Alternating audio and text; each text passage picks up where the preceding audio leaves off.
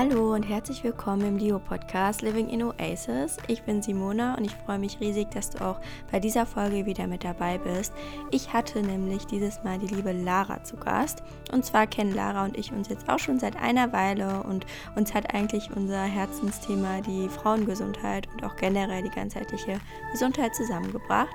Und wir haben beide dann in unseren Stories einen Fragesticker gepostet und ihr durftet uns Fragen stellen. Und da kamen wirklich sehr, sehr viele zusammen. Wir konnten leider nicht auf alle eingehen, aber wir haben zum Beispiel darüber gesprochen, ob der extreme Hunger hormonfreundlich ist und welche Lebensmittel wir bei Periodenverlust empfehlen würden und aber auch noch vieles, vieles mehr. Das ist wirklich ein super schönes Gespräch geworden und ja, wir freuen uns riesig über dein Feedback und werden dann auch sehr wahrscheinlich, wenn das Feedback auch gut ist, dann auch nochmal eine Folge aufnehmen und ich wünsche dir jetzt ganz, ganz viel Spaß beim Anhören. So, hallo liebe Lara und herzlich willkommen endlich in meinem Podcast. Ich freue mich sehr, dass du jetzt Gästin bist und wir gemeinsam eine Folge aufnehmen können. Da werde ich auch gleich direkt was zu sagen, was wir denn hier heute alles besprechen werden. Und ich würde sagen, trotzdem zum Anfang, stell dich doch einfach mal super gerne vor. Ich weiß, dass dich schon einige kennen, aber das fände ich jetzt zum Einstieg sehr, sehr schön. Ja, hallo, ich freue mich auch total, heute in deinem Podcast zu sein. Und genau, mein Name ist Lara. Ich bin Ernährungsberaterin mit dem Fokus auf der ganzheitlichen Frauengesundheit. Das heißt, ich begleite die Frauen dabei, ihre Periode wiederzubekommen und bin auch neuerdings auf YouTube unterwegs, genauso wie auf Instagram und teile da ganz viele Inhalte zum Thema Recovery, Ernährung, intuitive Ernährung, Selbstliebe und vieles mehr. Und genau. Ja, total schön. Und so haben wir uns ja auch eigentlich gefunden. Also ich bin ja eigentlich auf deine Konto, du auf meinen irgendwie aus ähnlichen Aspekten getroffen, auch gerade so was die Frauengesundheit angeht. Und wir machen ja auch gerade gemeinsam sozusagen eine sehr, sehr intensive Fortbildung in Sachen Frauenheilkunde, was ja auch sehr, sehr spannend ist. Und ja, deswegen dachten wir, weil wir einfach sehr ähnliche Interessen haben und ein sehr ähnliches Wissen, dass wir eben mal ein QA starten. Und Lara und ich haben beide in unserer Story vor kurzem einen Fragesticker gepostet. Und da möchte ich mich erstmal total bei euch bedanken, denn da haben einige Fragen reingestellt und ich finde das immer sehr, sehr schön, wenn da eben das Feedback kommt. Und wir werden jetzt einfach uns spontan Fragen raussuchen. Also Lara weiß nicht, welche Fragen ich rausgesucht habe und ja, ich weiß nicht, welche Lara rausgesucht hat, sodass wir einfach ganz spontan darüber quatschen werden. Und ja, ich würde sagen, du kannst einfach mal starten mit der ersten Frage, die dich erreicht hat. Ja, sehr gerne. Ich starte direkt mal mit einer etwas tiefgründigeren Frage. Und zwar, wie habt ihr die Angst überwunden, aus der Komfortzone zu treten und für die Gesundheit loszugehen? Und ich würde sagen, du kannst einfach mal anfangen, wie das so bei dir war. Ja, das ist echt eine ja, schöne Frage auch und da kann ich auch total nachvollziehen, dass das erstmal vielleicht, ja, schwierig zu sein scheint, weil man gar nicht so richtig weiß, wo man anfangen soll. Also, ich finde halt erst einmal den Entschluss zu fassen, dass man es auch möchte, dass man eben, ja, auch aus der Komfortzone beziehungsweise eben gesund werden möchte. Ich finde, das Wort Komfortzone wird manchmal so, ja, überbewertet, dass man sagt, man muss immer aus seiner Komfortzone treten, aber ich weiß ja, wie es gemeint ist, dass man eben, ja, sich überwindet, eventuell mehr zu essen, vielleicht auch mal eine Sportpause zu machen, zuzunehmen. Und was mir da halt anfangs immer sehr geholfen hat, ist wirklich vor Augen zu halten, warum ich das möchte, also meine Ziele, mein Warum vor Augen halten unbedingt. Das hat mir am Anfang sehr geholfen, ja, loszugehen und mich auch zu überwinden und mir das auch dann wirklich die ganze Zeit vor Augen zu halten. Das ist so das Erste, was mir in den Sinn kommt. Was würdest du jetzt da bei dir sagen? Ich finde auch so, sich den Zielen klar zu werden und einfach das eigene Warum zu finden. Also warum möchte ich gesund werden? Und dann vielleicht auch einfach mal aufschreiben, was sind meine Gründe, wieso ich wieder frei sein möchte, wieso ich ge gesund werden möchte. Und bei mir war halt ein ganz großes Ziel, die Periode wieder zu bekommen. Und ich wusste, mhm. wenn ich halt in diesen Mustern, in diesen Zwängen gefangen bleibe, dann wird die Periode nicht wiederkommen. Ich habe auch ganz viele Fragen bekommen, wie welche Lebensmittel sollte man essen, wenn man die Periode wieder bekommen möchte oder ja. welche Nahrungsergänzungsmittel. Und es ist eben so, man sucht sich immer gerne einen Anker raus, also irgendwie etwas, ähm, ja, wo man denkt, okay, wenn ich das mache, dann äh, funktioniert das. Und meistens sind das dann Sachen wie irgendwelche Lebensmittel integrieren, wie zum Beispiel Maca oder ähm, Seed Cycling machen und dann irgendwie hoffen, dass man sonst nichts verändern muss. Und erst als mir wirklich klar geworden ist, okay, wenn ich so weitermache, dann drehe ich mich einfach nur im Kreis so, ne? Ich komme nicht weiter, ich komme nie da raus, wenn ich so weitermache.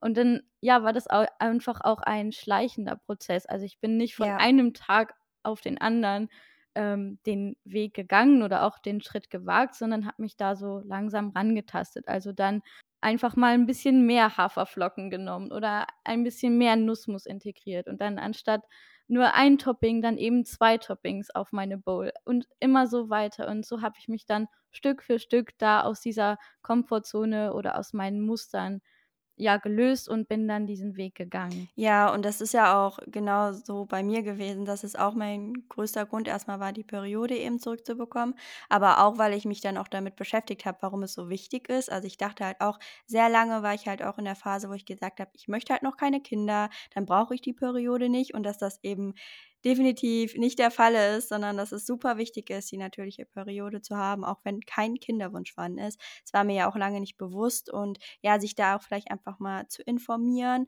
und sich vielleicht auch noch mal so bewusst machen, das habe ich zumindest gemacht, dass es nicht diesen einen Tag geben wird, wo man sich bereit fühlt. Also, es wird immer so sein, dass man sich denkt: „Okay, ja, irgendwann bin ich bereit. Vielleicht im nächsten Monat fange ich an, dann überwinde ich mich, aber es wird nicht dazu kommen. Du hast es selber in der Hand und das ist ja auch wiederum total schön, denn du kannst entscheiden, wann du anfängst und wie du schon gesagt hast, da auch Schritt für Schritt vorzugehen, wirklich sich auch nicht zu übernehmen, gerade am Anfang und sich vielleicht auch wirklich dann noch mal professionelle Hilfe zu holen, entweder auch noch mal zu 'ner Therapie und vielleicht auch an in einem Coaching, einfach mit Menschen in Austausch zu gehen, ähm, da jemanden an die Hand zu nehmen, weil ich kann mir halt auch vorstellen ich weiß es auch, dass es so komplett alleine auch schwierig sein kann, sich da erst mal zu überwinden. Und ja, genau, aber richtig schön. Ich fand den Fakt, dass du gerade gesagt hast, so, ja, der richtige Zeitpunkt, der wird eh nie kommen, dass es so war und das merke ich auch immer wieder so bei den Anfragen für mein Coaching. Dann sind die Frauen super motiviert und interessiert, das Coaching zu machen, aber etwas hält sie dann doch davon ab und Mhm. dann b schreiben sie mir: „Ja, es ist irgendwie noch nicht der richtige Zeitpunkt.“ Aber dann denke ich auch immer so: „Wann ist denn der richtige Zeitpunkt? Der wird eh nie kommen. Der richtige Zeitpunkt ist immer jetzt und heute Ja. und man muss nicht warten, bis es Montag ist oder bis es der nächste Monat ist. Man kann sofort starten. Man kann direkt heute noch starten und das ist ja auch das Schöne an der Recovery. Man hat es selber in der Hand und, ähm, niemand wird für einen essen, niemand wird für einen, ja, diesen Weg gehen, 'ne Sportpause vielleicht machen. Das kann können nur wir selber und wir es es liegt wirklich in unserer Hand. Ja, und ich denke auch und ich weiß, dass es da auch immer Möglichkeiten gibt, auch wenn man jetzt vielleicht noch in der Schule steckt oder in der Ausbildung, so wie es bei mir damals war. Ich habe es damals auch zu lange durchgezogen. Ich hätte halt auch schon früher, das weiß ich jetzt rückblickend, einfach die Reißleine ziehen dürfen und das darfst du auch und es wird immer Möglichkeiten geben. Die Gesundheit steht an erster Stelle. Ohne die Gesundheit wirst du langfristig einfach nicht das Leben führen können, was du möchtest und es wird vielleicht sogar auch schwieriger sein, wirklich dann ja, zeitiger gesund zu werden und sich das eben auch vor Augen halten. Ja, und wenn du das jetzt hörst, dann, ja, hoffe hoffen wir, dass dir die Worte schon etwas geholfen haben und du vielleicht auch jetzt für dich entschließt, loszugehen und du kannst dich natürlich auch immer noch mal persönlich bei uns melden. Genau. Ja, ich würde sagen, dann mache ich einmal weiter. Und zwar noch mit einer Frage, ja, die mich auch ganz, ganz häufig erreicht und dich wahrscheinlich auch. Ähm, wie schaffe ich es, den Bewegungsdrang dauerhaft loszuwerden? Und da kannst du ja auch einfach mal ja, erzählen, ob du einen Bewegungsdrang hattest und wenn ja, was dir da besonders geholfen hat am Anfang. Ja, 'ne sehr spannende Frage. Ich habe auch vor Kurzem dazu ein Video gedreht auf meinem YouTube-Kanal, aber das ist auch ein Thema, ja, was super schwierig ist und was bei mir auch sehr präsent war. Ich hatte ganz lange Zeit einen Bewegungsdrang. Ich bin auch super viel laufen gegangen, also genau wie du und, ähm, Mhm. ja, ich habe da auch immer so meine Erwartungen an mich und meine Leistung immer höher gestellt und, ähm, ja, das wurde dann auch so 'n Zwang und habe mich dann langsam, aber sicher an 'ne Sportpause rangetraut, also nicht sofort von, ähm, heute auf morgen aufgehört, sondern ich habe am Anfang habe ich das so langsam gemacht, also bin dann einmal weniger laufen gegangen und, äh, hatte dann natürlich diesen Bewegungsdrang, aber dann eben, wie schon bei der Frage davor, einfach das Warum noch mal klarmachen und sich dann mit Ja. anderen Dingen beschäftigen oder vielleicht auch mit den Gründen beschäftigen, wieso es sich lohnt, diese Sportpause oder den Bewegungsdrang loszuwerden. Was wird mir alles möglich, wenn ich das loswerde? Und der genau das, ähm, Problembewusstsein steht natürlich an erster Stelle. Also, erstmal zu erkennen: „Okay, ich habe da ein Problem“ und eben, wie du auch gesagt hast, ich kann mir da auch Hilfe holen. Ähm, genau, und dann eben den Willen aufzubringen, weil der Wille, das ist so das Wichtigste. Also, nicht nur, dass man sich dem Problem bewusst ist, sondern auch, dass man dann den Willen aufbringt, wirklich dagegen zu gehen, weil ja, wenn man einfach sagt: „Ich möchte den Bewegungsdrang, äh, loswerden, bin aber nicht bereit, dafür loszugehen oder irgendetwas Ja. dafür zu machen“, dann, ähm, wird es auch nicht funktionieren. Deswegen ja einfach Ja. diesen Willen aufbringen und dann die einen, die brauchen das hm, wirklich so 'n Cut, also von einem Tag auf den anderen wirklich gar nix mehr machen und dann halt, ja, sich mit den Gefühlen auch auseinandersetzen, weil die Gefühle so dieser Bewegungsdrang ist ja dann da. Ähm, dann a vielleicht a auch einfach mal aufschreiben, journalen oder sich mit diesen Ängsten, mit den Gefühlen auseinandersetzen. Das hat mir auch geholfen. Ja, genau, das war auch bei mir, dass mir das auch sehr geholfen hat und auch da so vor Augen führen, dass auch das nicht von alleine weggeht, sondern dass man auch da wirklich selber vorangehen darf. Und wie du schon gesagt hast, man muss nicht von heute auf morgen komplett aufhören, auch jetzt vielleicht, wenn du viele Spaziergänge machst. Es ist auch okay, wenn du erst mal es runterschraubst. Also, wenn du das 'n bisschen, ja, von den Anzahlen der Spaziergänge oder von der Länge wirklich Stück für Stück runterschraubst, sodass du dich auch dran gewöhnst. Und vor allen Dingen auch da mal das hat mir auch geholfen und das war mir aber auch lange gar nicht so bewusst, dass es voll okay ist, wenn du dem Bewegungsdrang nicht nachgehst und sagen wir mal dann eben zu Hause bleibst und dich anders beschäftigen möchtest, dass sich das erst mal echt nicht gut anfühlt und dass du dann wirklich auch diesen Drang trotzdem noch in dir hast. Das ist total normal. Das ist nichts Schlimmes und das ist okay, wenn er da ist.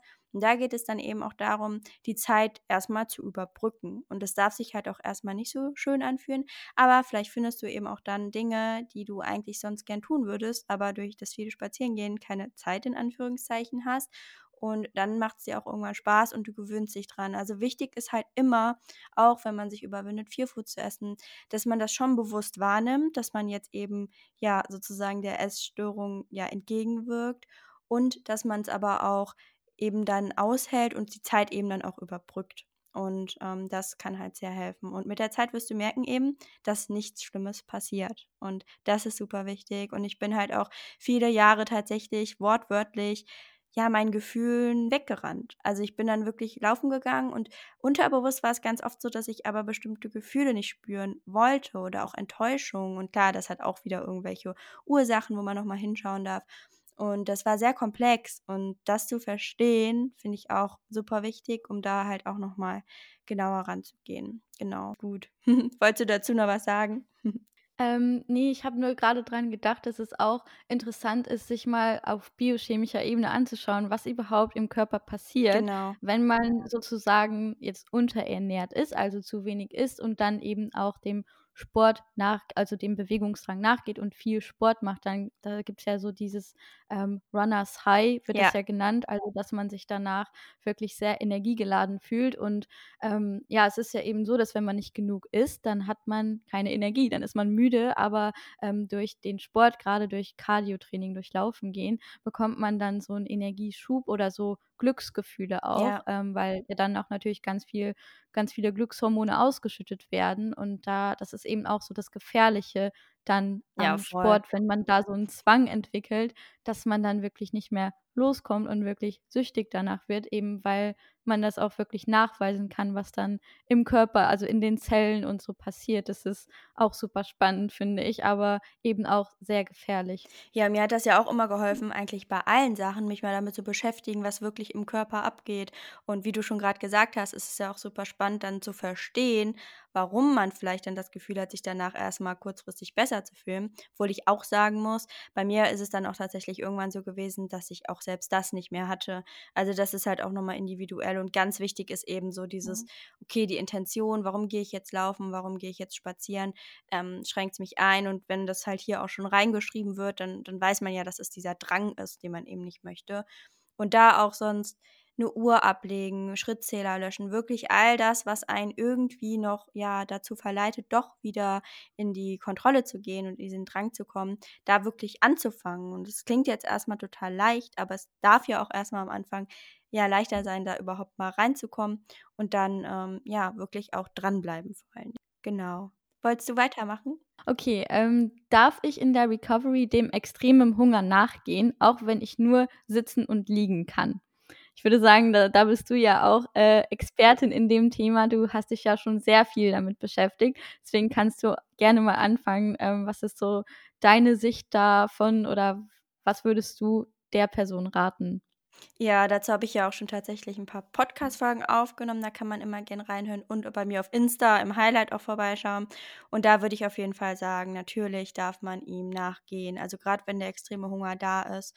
Was ich immer sage, ist, wenn man jetzt aus einer Bulimie kommt, da ist es immer wichtig zu schauen, wie geht man damit um. Also wenn man aus einer Bul Bulimie kommt, ist es vielleicht erstmal sinnvoller, ähm, sich da auch Strukturen tatsächlich aufzubauen, also wirklich regelmäßig zu essen, auch im Extremhunger regelmäßig zu essen. Aber gerade bei einer Bulimie, dass man sich da nicht äh, in weitere ja, bulimische Anfälle eben verstrickt. Aber ansonsten, gerade auch wenn man eben aus einer Anorexie kommt, Magersucht, da sage ich, ja, lass ihn zu ähm, auch da eben auf deinen Körper zu hören. Und der extreme Hunger ist ja nicht da, um dich zu ärgern. Dein Körper möchte dir nichts Böses. Der ist einfach da, weil er dir zeigen möchte, dass er das braucht. Und es ist tatsächlich ganz häufig so, das bekomme ich auch ganz oft das Feedback, dass wenn, wenn man unterwegs ist oder wenn man irgendwie was vorhat, dann ist der extreme Hunger gar nicht so stark, weil der Körper dann meistens gar nicht so die Energie hat, das zu zeigen. Aber wenn man dann mal zur Ruhe kommt, kann es sehr gut sein, dass er sogar dann auch nochmal präsenter ist. Aber das ist gut so, denn so kannst du ja dann auch die Verbindung, also auch passend zu meiner letzten Podcast-Folge, zu deinem Körper erstmal aufbauen und ja die Signale empfangen. Und da ist es halt wirklich wichtig, das eben zuzulassen und ja, da wirklich ins Vertrauen zu deinem Körper zu kommen. Und ja, was waren denn deine Erfahrungen so damit? Ja, da würde ich dir auf jeden Fall bei allem zu 100% zustimmen. Also dem den extremen Hunger zu unterdrücken oder die Signale nicht wahrzunehmen, ist nie eine Option, so. Das sollte nie eine Ja. Option sein. Und grade eben auch, wie du gesagt hast, dass wenn man dann mal zur Ruhe kommt und sich das erlaubt, mehr zu sitzen, mehr zu liegen, dass dann der extreme Hunger noch stärker wird. Das habe ich auf jeden Fall auch so empfunden bei mir, weil ich war generell ich war 'ne ganz lange Zeit immer unterwegs. Ich habe geschaut, dass ich immer irgendwas zu tun habe, um mich eben nicht mit mir und meinen Gefühlen auseinandersetzen zu müssen. Und, Ja.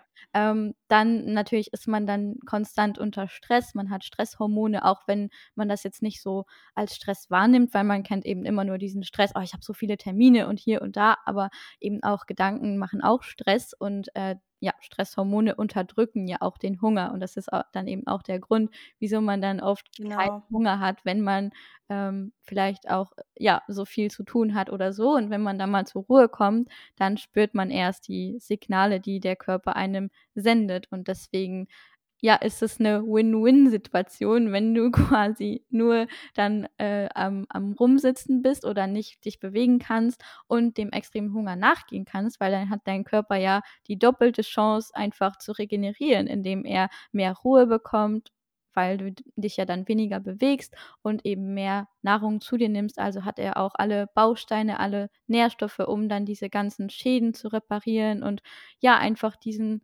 dankbar für diesen Hunger zu sein, ne? Weil, äh, wie du ja auch immer Ja. sagst, der der möchte, dass du heilst und der möchte dir was Gutes, der möchte deinen Körper wieder gesund werden lassen und das dann einfach anzunehmen und natürlich sollte man dem nachgehen, so. Das sollte nie eine Option sein, eben den zu unterdrücken. Ja, und deswegen nenne ich den ja, wie du schon eben gesagt hast, der möchte eben deinen Körper heilen lassen, auch lieber Healing Hunger, weil ich des den Begriff extremer Hunger, der wird zwar häufig verwendet und ich mache es auch, weil der einfach bekannt ist. Zum Glück, also er ist jetzt bekannter, denke ich mal, als noch vor ein paar Jahren. Aber Healing Hunger ist eigentlich viel schöner und du darfst dir dann auch in den Momenten eben sagen: „Okay, der Hunger ist wirklich da, um mich gesund werden zu lassen, um auch nicht da wieder so 'n Gegendruck erzeugen zu wollen. Das raubt nur Energie, das ist einfach nicht berechtigt, weil dein Körper ist nicht falsch. Also, er sendet dir keine falschen Signale, es ist alles gut und du darfst es dann auch echt so, ja, empfinden und darfst dem auch genauso nachgehen. Ja, voll schön hast du das auch noch mal zusammengefasst. Ja, und der nächste Punkt wäre, finde ich auch sehr spannend, ähm, wie kann man umgehen mit Völlegefühl? Oh ja, das ist eine sehr gute Frage. Damit ha hatte ich nämlich so, so sehr zu kämpfen. Also, ich, äh, hatte mit dieser ganzen Essstörung wirklich meine Verdauung komplett auf den Kopf gestellt. Also, Mhm. meine Verdauung, die hat gar nicht mehr so funktioniert, wie sie sollte. Ich hatte auch, ähm, ja, so den konstanten Wechsel zwischen äh, Verstopfung und wieder Durchfall und dann totales Völlegefühl und es hat einfach gar nichts mehr funktioniert, wie es sollte. Und natürlich schlägt es auch sehr auf die Psyche, weil der Darm hat ja auch eine sehr enge Verbindung so mit dem Nervensystem ja. und dann fühlt man sich halt noch mal schlechter. Das ähm, war auch wirklich sehr, sehr schwierig, diese Zeit. Ähm, genau, wie bin ich damit umgegangen? Ich habe dann versucht, mich dafür nicht fertig zu machen, so, wenn ich dann mal dieses Gefühl hatte, sondern meinem Körper eben noch mehr Liebe zu schenken. Also ich habe ein Bad genommen, das hat mir immer sehr geholfen mit ätherischen Ölen. Ich habe meinen Bauch auch eingecremt, so mit einer Creme, ihn massiert. Ähm, Tee getrunken, sowas, das sind ja diese Tipps, die man schon kennt, aber ich glaube einfach dieses Gefühl, wirklich anzunehmen und so, dass es okay, dann auch mal ein Völlegefühl zu haben. Das passiert jedem, egal ob man jetzt aus einer Essstörung kommt oder nicht. Das ist komplett normal und ähm, ja, das ist ein sehr, sehr schwieriges Thema. Was würdest du dazu sagen?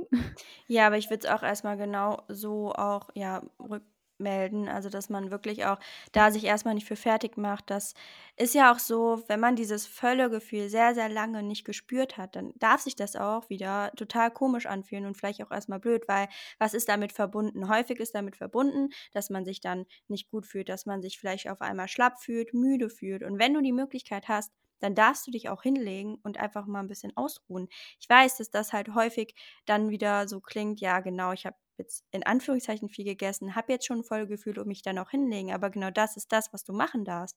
Da zeigst du ja deinem Körper, er hat jetzt die Zeit, das zu verdauen. Also damit kannst du deiner Verdauung auch schon mal was Gutes tun. Ich habe auch schon mal zu ähm, Verdauungstipps auch schon mal eine Podcast-Folge aufgenommen. Und bei Völlegefühl können auch Bitterstoffe sehr helfen. Also das habe ich auch gemerkt. Also so Tropfen zu nehmen ähm, kann da helfen, einfach gegen dieses äh, Völlegefühl an sich. Aber ich finde es halt auch wichtig, da nicht immer so dieses, okay, ich muss das Völlegefühl jetzt wegbekommen, sondern es ist erstmal normal, dass es da ist. Und je nachdem, von wo du kommst, wo du stehst, kann es auch einfach sein, dass dein Magen einfach noch ein bisschen weniger Menge verträgt und dass das auch völlig normal ist. Es wird sich aber auch mit der Zeit wieder bessern, aber nur, wenn du eben weitermachst und weiter isst und halt eben nicht deswegen wieder weniger oder restriktiver wirst oder kompensierst. Denn das führt dann eher natürlich wieder dazu, dass es eher schlimmer wird oder sich nochmal verlagert oder der extreme Hunger auftaucht oder schlimmer wird. Also das kann ich auch aus eigener Erfahrung sagen und ja, das dann auch anzunehmen und auch sich mal zu hinterfragen, wieso finde ich das gerade so schlimm, voll zu sein. Ich meine, es gibt so viele Menschen, die essen und sind dann auch voll und sagen es auch häufig genug sehr stark, lautstark, was ich auch manchmal übertrieben finde, aber okay, das ist ein anderes Thema. Aber ähm, die gehen damit ja auch ganz normal um und die sind irgendwie auch froh darüber, weil sie wissen, ich habe jetzt was Leckeres gegessen, ich hatte vielleicht auch ein ja, einen schönen Abend oder ich hatte einfach ja, eine schöne Zeit, so auch eine Zeit für mich genommen, in Ruhe zu essen. Und dann ist das ja auch erstmal eigentlich gar kein negativer Punkt, warum ein Völlegefühl jetzt sich schlimm anfühlen müsste. Ich finde es da vielleicht auch nochmal wichtig, so zu sagen, was versteht man dann überhaupt unter einem Völlegefühl? Ja. Weil gerade wenn man ja eine Phase hatte, wo man eben nicht viel gegessen hat und konstant Hunger hatte und dieses Hungergefühl hat einem eben ein gutes Gefühl gegeben sozusagen und man beginnt ja. dann wieder mehr zu essen, dann fühlt man sich vielleicht normal gesättigt so, also es wäre ein normales Sättigungsgefühl, aber man nimmt es einfach komplett falsch wahr, so weil man gar nicht mehr weiß, wie fühlt ja. es sich denn an, wenn es unter Anführungszeichen normal ist. Also bei mir war es nämlich auch so, ich habe dann angefangen mehr zu essen und so Portionen, die meinen Bedarf gedeckt haben und habe mich damit komplett überfüllt gefühlt so. Und das war auch vor allem meine Verdauung, das eben überhaupt nicht mehr gewohnt war, diese Mengen dann zu bekommen, wie du auch schon gesagt hast. Und ja, wie das dann weggeht, ist eben einfach weitermachen. So der Körper, der gewöhnt sich dann an diese Portionen, an diese Mengen und dann ist es auch mit der Zeit eben kein Problem mehr, diese Mengen dann zu vertragen. Aber der Fehler ist halt einfach, wie du gesagt hast, auch mit dem, dann mit dem Kompensieren, dass man dann sagt, okay, ich habe jetzt mehr gegessen, ich fühle mich jetzt voll, ich muss jetzt am nächsten Tag weniger essen oder ich muss mich mehr bewegen, dass das wirklich dann wieder in eine falsche Richtung geht und das macht dieses Gefühl dann auch nicht besser. Man muss es dann eben einfach aushalten, dann ist es eben so und mit der Zeit, wenn man dem Prozess dann eben auch vertraut oder dann auch wirklich ja das Vertrauen in die Recovery hat, dass es funktioniert und ja. dass es weggeht, dann einfach weitermachen und dann wird es von alleine wieder besser werden. Ja, genau. Und auch dann vielleicht mal sich so zu hinterfragen, okay, was esse ich denn? Weil ein Völlegefühl kann auch kommen, wenn man sehr, sehr viel Gemüse auf einmal isst oder auch rohes Gemüse, dass man dann oft das Gefühl hat, boah, oh Gott, oder sehr volumenreich, Volumenfood, Stichwort, das ist ja auch eins meiner Lieblingsthemen, kann ja auch davon kommen. Und sich da wirklich dann mal so zu hinterfragen, ich weiß, im extremen Hunger kann so ein starkes Völlegefühl auch kommen und dann ist es auch ganz, ganz richtig und wichtig. Wir wissen jetzt natürlich die Hintergründe nicht, deswegen versuchen wir hier immer alle möglichen äh, ja, Aspekte und alle möglichen Sichtweisen abzudecken, was wir nicht können, aber wir versuchen es. Aber wenn man eben vielleicht dieses Völlegefühl hat, dadurch, dass man sehr, sehr volumenreich ist, aber nicht nährstoffdicht, also auch vielleicht kaum Fette mit drin hat, dann kann das halt eben auch sein, dass es das nochmal ein unangenehmeres Völlegefühl ist. Und da darf man sich eben selber hinterfragen, okay, was esse ich?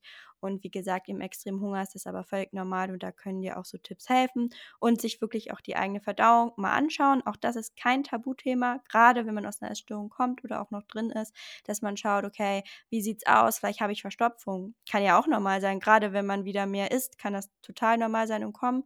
Und da eben dann auch eventuell bestimmte Lebensmittel wie Datteln, die können helfen. Dann mal Flohsamenschalen in Maßen können auch mal helfen. Da sich vielleicht mal noch hingehen, so ein bisschen zu informieren, was da auch helfen kann, um ja, da auch langfristig dann besser mit umgehen zu können. Genau. Ja. Ähm, dann würde ich sagen, ich äh, frage die nächste Frage. Ähm, genau, die nächste Frage ist, was würdest du tun, wenn du schon zugenommen hast und im Norm Normbereich bist, aber deine Periode trotzdem nicht wiederkommt? Ja, auch richtig äh, gute Frage. Und da als erstes fällt mir doch einfach immer ein, so Normalgewicht. Ja, es gibt ein BMI, es gibt eine Spanne, ich verstehe das auch total. Gerade nach einer hypothalamischen Amenorrhoe ist es ja auch so, dass durch Studien bewiesen wurde, dass es auch häufig ein BMI von 22, 23 sein kann, den man erstmal haben muss. Und das ist auch im Normalbereich und auch darunter ist auch schon im Normalbereich. Ähm, und da auch dann wirklich bei sich zu bleiben und sich eben nicht zu denken, okay, je nachdem, wie lange das jetzt auch schon ist, ich hatte jetzt so und so lange meine Periode nicht, jetzt bin ich seit einer Woche im Normalbereich oder auch seit einem paar Monaten.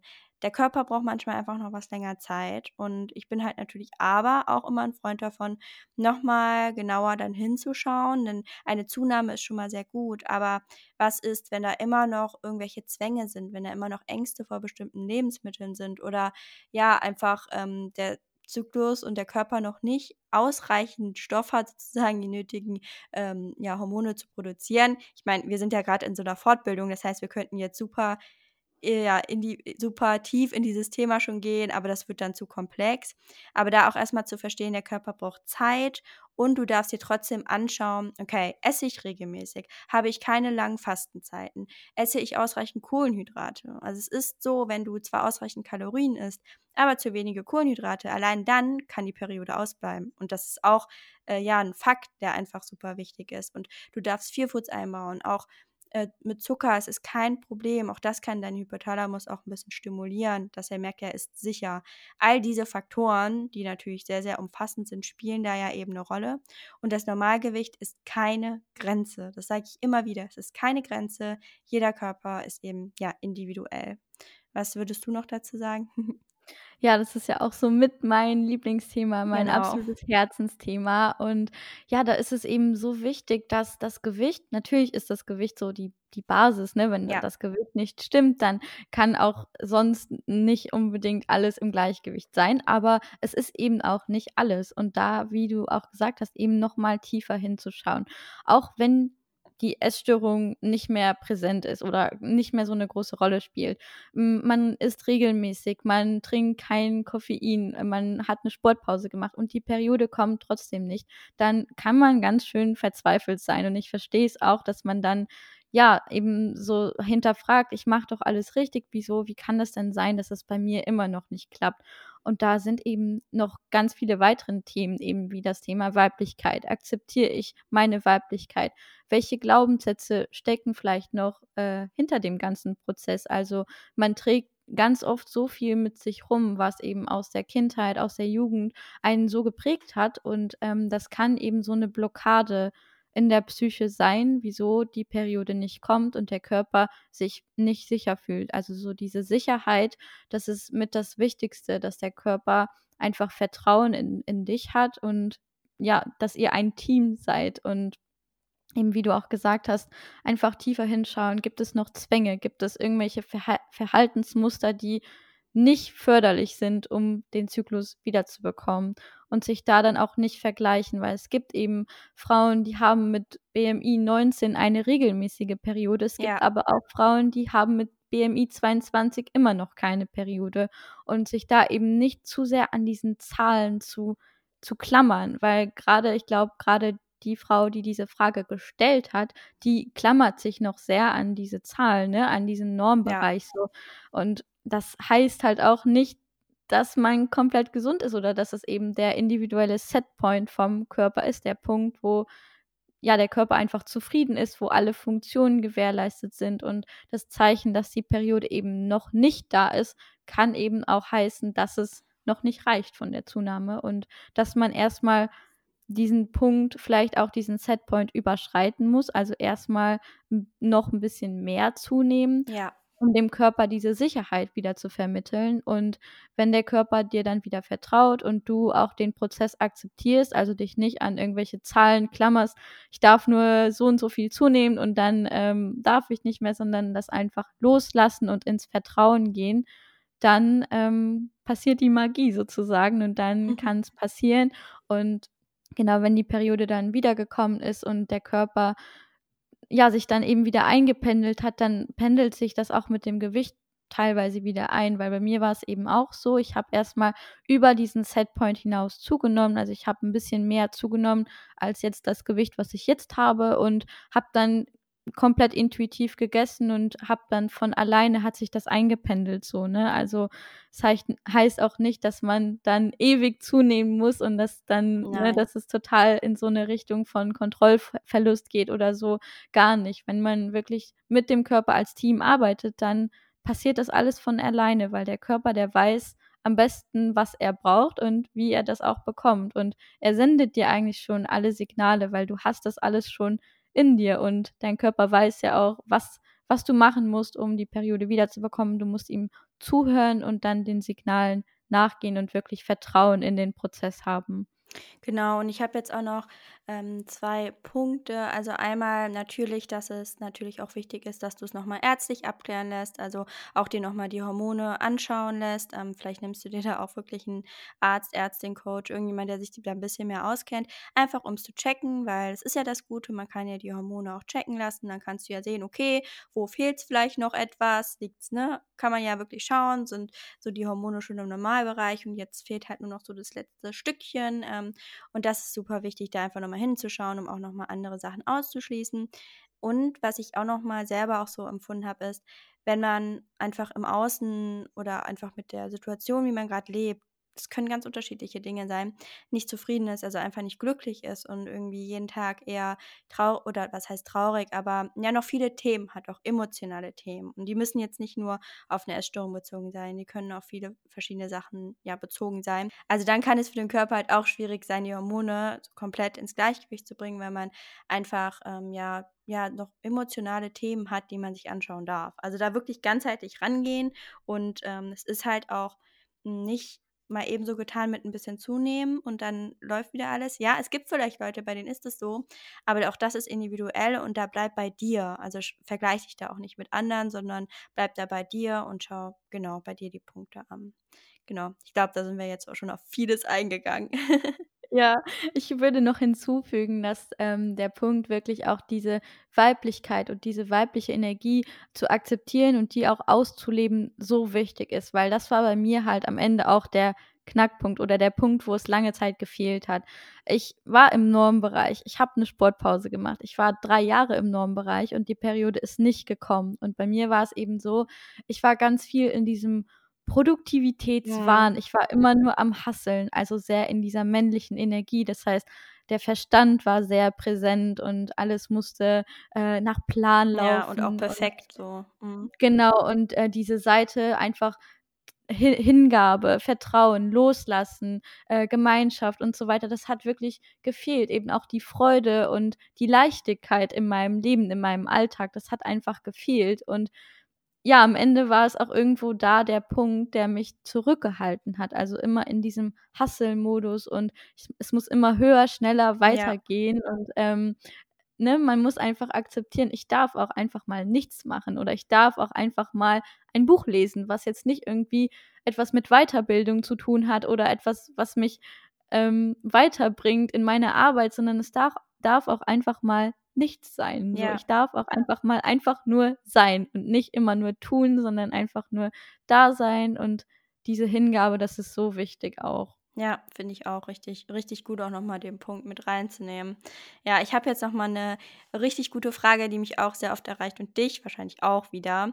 Und zwar, da haben wir auch bestimmt ganz viel zu sagen. Sollte eine Sportpause sein, also sollte man eine Sportpause unbedingt machen, wenn man eben die Periode verloren hat? Und dann noch so die zweite Frage, ab wann ist man denn sportsüchtig? Also finde ich auch richtig spannend. Ähm, was fällt dir da so als erstes ein? Ähm, ab wann man sportsüchtig ist, ja, das ist ja auf jeden Fall, wenn der Sport so der Haupt Fokus im Leben ausmacht. Also wenn man den ja. ganzen Alltag nach dem Sport richtet, wenn man die, den Urlaub so plant, dass da ein Fitnessstudio ist oder dass man da Zeit hat, um seinen Sport zu machen, wenn oder wenn man wirklich so diese Panik, so eine Angst spürt, wenn man den Sport eben nicht durchziehen kann. Ich finde, da merkt man schon ganz gut, ob man dann da vielleicht einen Zwang hat oder eben nicht. Und wenn man auch ehrlich mit sich ist, dann weiß man das auch, ob man da ein Problem hat ja. oder nicht. Also auch wenn man es sich vielleicht nicht eingestehen möchte, aber irgendwo weiß man es doch. Und ähm, die zweite Frage war ja, ob eine Sportpause notwendig ist, um die Periode wieder zu bekommen oder nicht. Und ich würde da auch sagen, notwendig ist, man kann es so nicht allgemein sagen, weil das ist eben super individuell und ja. Einfach mal hinschauen, was ist dann der Grund, warum bei mir die Periode ausbleibt und habe ich vielleicht, ja, habe ich vielleicht einen Sportzwang oder habe ich mich lange Zeit nicht genug ernährt, habe ich meinem Körper nicht das gegeben, was er gebraucht hat dann natürlich kann dann eine Sportpause super hilfreich sein. Und gerade wenn die Beziehung zum Sport eben nicht so ist, wie sie sein sollte, ist eine Sportpause oft das Beste, was man eben machen kann, um seine Beziehung zum Sport zu heilen.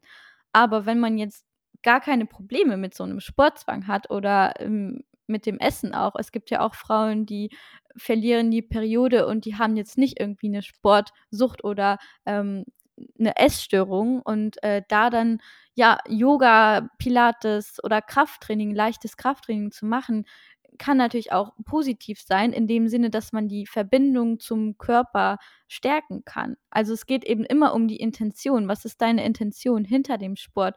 Und da nochmal tiefer hinzuschauen, zu hinterfragen und dann deinen individuellen Weg zu gehen. Und das heißt nicht, dass für den einen eine Sportpause ne, dass das so der Knackpunkt war, wieso es geklappt hat und bei dem anderen eben nicht. Also das ist so individuell und ich glaube, es ist super schwierig, da jetzt eine Antwort drauf zu geben. Ja, aber ich bin da voll bei dir. Also finde ich richtig gut, was du gesagt hast. Und vor allen Dingen auch, wenn halt diese Frage kommt, ähm, ist eine Sportpause nötig und ab wann ist man sportsüchtig? Also wenn man schon dieses Sportsucht, das Wort selber im Kopf hat, spricht schon, würde ich sagen, eher etwas dafür, dass eine Sportpause einfach mal sinnvoll wäre und wie du schon gesagt hast, auch abseits von einem Periodenverlust. Also es ist ja nicht immer so, dass eine Sportpause sinnvoll ist, wenn man einen Periodenverlust hat, sondern generell, wenn man wirklich das Gefühl hat, der Sport nimmt einen ein, man plant wirklich alles drumherum, man macht es halt auch dann sehr wahrscheinlich nicht aus beruflichen Gründen diesen Sport, sich das auch immer vor Augen zu halten, sondern welchen Zweck soll der Sport für dich erfüllen? Und wenn es für dich sich einfach danach anfühlt, dass es eine Sucht Sucht ist, dass du nicht ohne kannst, weil du dann das Gefühl hast, nicht genug gemacht zu haben. Vielleicht ist es, ich weiß nicht, welche Gedanken da bei dir hochkommen, aber auch in Verbindung mit dem Essen vielleicht. Da kann es super hilfreich sein, eine Sportpause zu machen. Und wie gesagt, nicht nur mit dem Ziel, die Periode zurückzubekommen, sondern für dich. Einfach für dich, für deine ganzheitliche Gesundheit, für deine Zukunft, dass du das einmal auch spürst, dass es möglich ist und ähm, das Witzige ist, dass wir ja auch beide eigentlich dazu schon mal einen Post hochgeladen haben. Wir können die mal reposten, wenn wir die Folge hochladen. Du hast auch vor kurzem einen Post hochgeladen. Wann ist eine Sportpause ja, sinnvoll? Ja. Sollte ich eine machen? Und ich tatsächlich auch. Ähm, ist jetzt schon ein bisschen länger her. Aber da sind eigentlich auch nochmal so ein paar Fragen und Aspekte und ein Text auch dargestellt, wo man sich einfach mal wirklich selber hinterfragen darf. Und das ist eigentlich das schon auf den Punkt gebracht, wo man sich wirklich hinterfragen darf, okay, schränkt es mich ein? Ähm, habe ich das Gefühl, ohne irgendwie ja keine Kompensation zu haben, würde ich eigentlich lieber was anderes machen, aber muss ins Training, ähm, bin ich eigentlich auch dauernd erschöpft, aber gehe trotzdem ins Training, bin ich nach dem Training super erschöpft. Auch das ist nochmal so ein Hinweis, dass es einfach sinnvoll wäre, dann doch mal eine Pause zu machen. Und ähm, ja, da würde ich dir einfach dann raten, auch mal bei den Posts vorbeizuschauen. Ja, ich habe auch ein ein ganzes YouTube-Video zu dem Thema gemacht. Das heißt, äh, glaube ich, Bewegungsdrang und Sportsucht loswerden, also wie man wieder so 'ne Balance findet und da teile ich auch einfach noch mal 'n paar Tipps und meine Erfahrungen auch, also da auch super gerne vorbeischauen. Genau, ja richtig gut. Deine YouTubes gucke ich ja jetzt auch super gerne und YouTube habe ich ja auch für mich entdeckt. So, ich finde es halt voll gut, so mehrere Kanäle zu haben, so Instagram, Podcast, YouTube. Also klar, sich jetzt rund um die Uhr nur mit den Themen beschäftigen, das empfehle ich jetzt auch nicht. Aber es gibt ja, ne, wir reden ja dann auch mal über andere Themen und so ein bisschen nicht nur über ein bestimmtes. Und das kann echt sehr helfen, da auch die Motivation erstmal herzubekommen. Also das wäre eigentlich auch nochmal so ein Punkt zur Motivation. Wie schaffe ich es dran zu bleiben? Dass man auch wirklich natürlich bei sich guckt, das ist ultra wichtig, aber sich vielleicht auch gerade so im Extremhunger und Periodenverlust auch mal ins Außen geht und schaut, okay, wer teilt da so die Geschichten, ähm, wo kann ich mir wirklich so von den Worten her Motivation holen. Das hat mir auch bei Podcasts, deswegen habe ich meinen Podcast ja auch gestartet eigentlich, auch sehr geholfen. Und das ist halt auch erstmal okay. Klar, in die Umsetzung, da darf man immer selber gehen und muss man auch. Man muss es halt an sich selber erfahren. Aber die Motivation zu bekommen und zu halten, ja, kann da auch helfen, würde ich sagen. Ja, was was mir da tatsächlich auch geholfen hat, ist eben mit meiner Geschichte rauszugehen. Mhm. Also, mich nicht irgendwie dam damit zu verstecken, sondern eben zu sagen: „Ja, ich mache jetzt 'n Mhm. Instagram-Account und teile das einfach mal.“ Und, ähm, das kann wirklich daraus kann so was Schönes entstehen. Und ich meine, wenn ich damit nicht gestartet hätte, dann hätten wir uns jetzt nicht kennengelernt Ja, so. boah. Und genau, und ja, man kann einfach sein seinen Weg anfangs teilen und wer weiß, wo das hinführt. Vielleicht irgendwann wie bei mir, dass man nicht nur seinen Weg teilt, sondern eben auch andere auf ihrem Weg begleiten kann und dass daraus wirklich aus dem tiefsten Loch, aus dem man gekommen ist, so was Schönes entstehen kann. Und deswegen, ja, finde ich die Frage auch immer so schön, ob man eher ein, ähm so ein ein wie soll ich das jetzt sagen, äh, ob man an Schicksal Ja. glaubt oder ob man an den Zufall glaubt. Und ich glaube schon, dass alles irgendwo auch einen Sinn hat, dass es passiert und ja, da einfach in die Dankbarkeit zu gehen und auch wenn man sich grade schlecht fühlt, wenn man mitten in der Essstörung steckt, dann einfach so in die Zukunft zu schauen und zu wissen: „Okay, vielleicht ist es mir aus einem Grund passiert und dieser und das führt mich danach zu der Person, die ich dann werde oder die ich dann bin.“ Und ich glaube, ohne unsere Vergangenheit, ohne die Geschichte, was uns alles da passiert ist oder was wir durchgemacht haben, wären wir jetzt nicht die Person, die wir heute Ja. sind. Und ja, finde ich auch sehr, sehr deep, aber auch super schön, da mal so in so 'ne andere Sicht einfach zu gehen. Ja, ich glaube da also, ich habe ja jetzt auch in meinem letzten Podcast erzählt, dass ich gern mal so No Coffee and Talk Folgen machen möchte.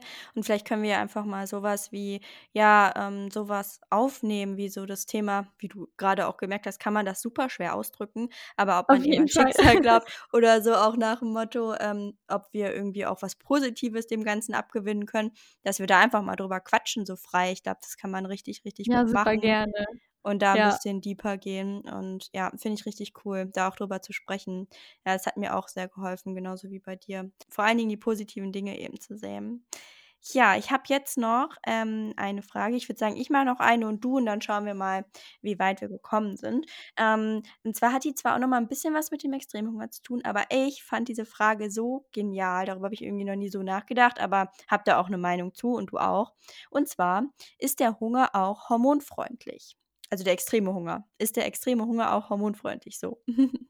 Ja, super Frage. Ähm, da vielleicht auch erst mal so zu klären, was heißt denn überhaupt hormonfreundlich, ne? Also, Genau. hormonfreundlich, wenn man das googelt, dann liest man ja kein Kaffee trinken, nicht zu intensiv Sport machen, kein Intervallfasten und so weiter. Aber, ähm, ja, super schwierig.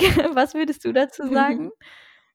Also, ich bin immer 'n Freund davon, wie du schon gesagt hast, was bedeutet hormonfreundlich? Und wenn du Extremhunger hast, dann hat das ja einen Grund. Und wenn du eben auch schon emotionale Themen ausgeschlossen hast und Nährstoffmängel, ähm weil Nährstoffmangel ist halt immer schlecht, ist halt auch beim Periodenverlust schlecht, du brauchst ausreichend Nährstoffe.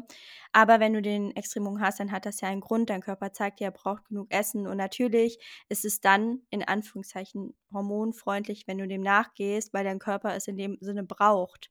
Ähm, du, ich weiß natürlich jetzt nicht, ob du die Periode hast oder nicht, aber gerade bei Periodenverlust, ich meine, ich habe ja selber extrem Hunger und bin ja selber in der Situation auch gewesen.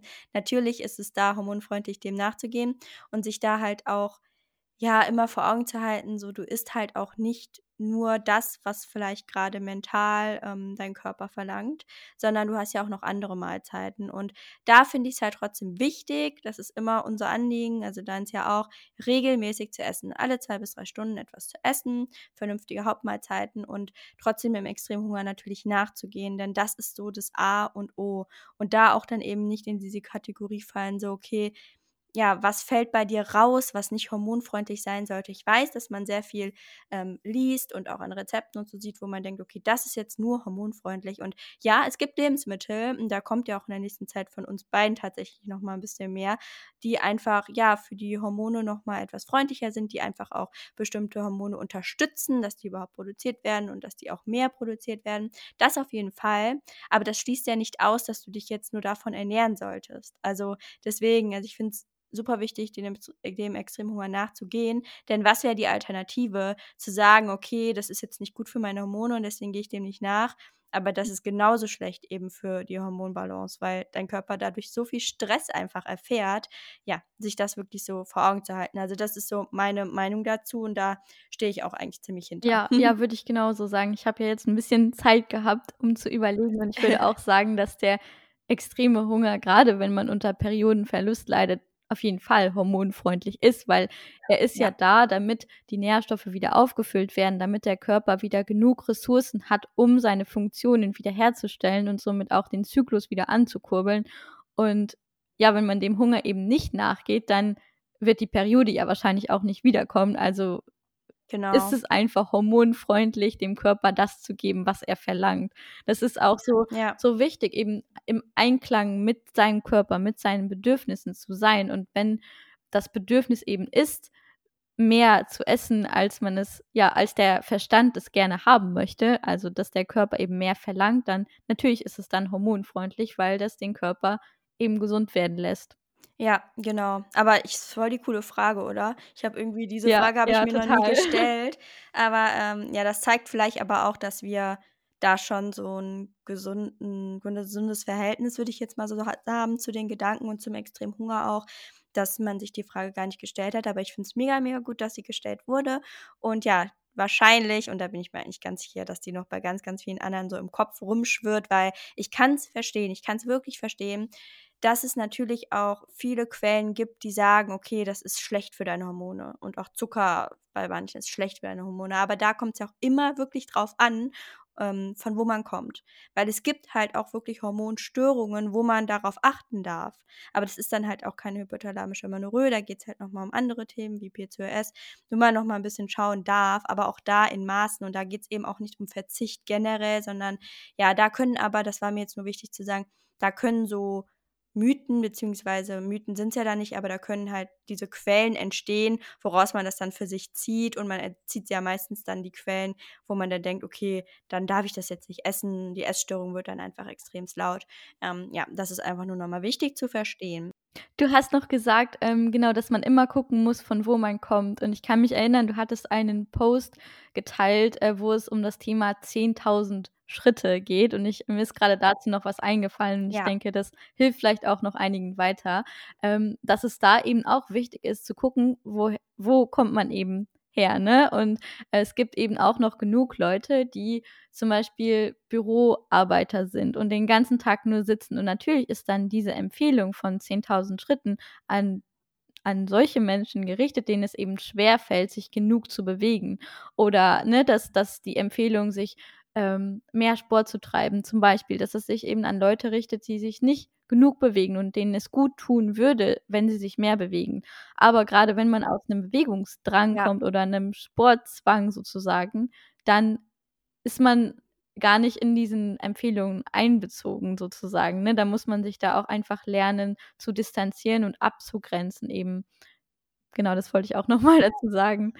Ja, Mir ist gerade ja, richtig gut, das sehe ich halt genauso. Mir ist gerade noch eine Idee gekommen, weil du weil wir jetzt auch häufiger über Posts und so gesprochen haben, einfach weil wir ja auf Instagram aktiv sind. Das sind ja auch viele Podcaster.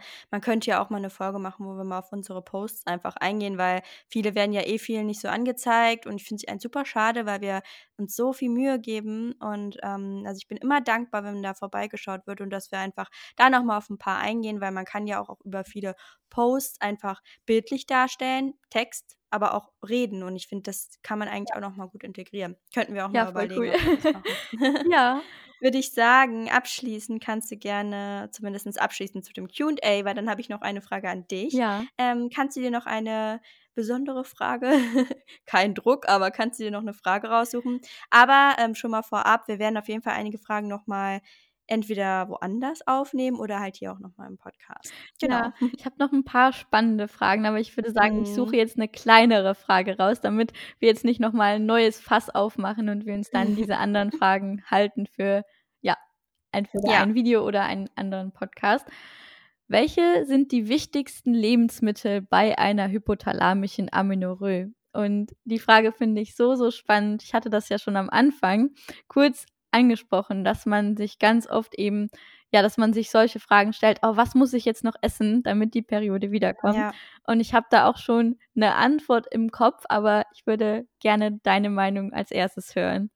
Echt? Also, ich fände es jetzt super spannend, erst deine, äh, Okay. Antworten zu hören. Genau, ich würde sagen, die wichtigsten Lebensmittel, die man essen sollte, um die Periode wiederzubekommen, sind eben die Lebensmittel, vor denen man Angst hat. Weil das ist ja oft der Ja. Grund, warum die Periode ausbleibt. Und es gibt nicht das eine Lebensmittel, was du in deine Ernährung integrierst und was dir deine Periode was dir deine Periode wiederbringt. Also, weder Maca noch Mönchspfeffer noch irgendein anderes Lebensmittel wird dir deine Periode wiederbringen, sondern eben, ja, die die ganzheitliche Basis muss einfach stimmen. Deine Beziehung zum Essen muss geheilt sein, damit der Körper sich sicher fühlt. Und grade wenn man lange Zeit auf gewisse Lebensmittel verzichtet hat, man hat Angst vor gewissen Lebensmitteln, dann sind es die Lebensmittel, die man essen sollte, um die Periode wiederzubekommen und ganzheitlich gesund zu werden. Auch wenn diese Lebensmittel in unserer Ja. Gesellschaft vielleicht unter Anführungszeichen als ungesund angesehen werden, dann sind es genau die, die dich gesund werden lassen so.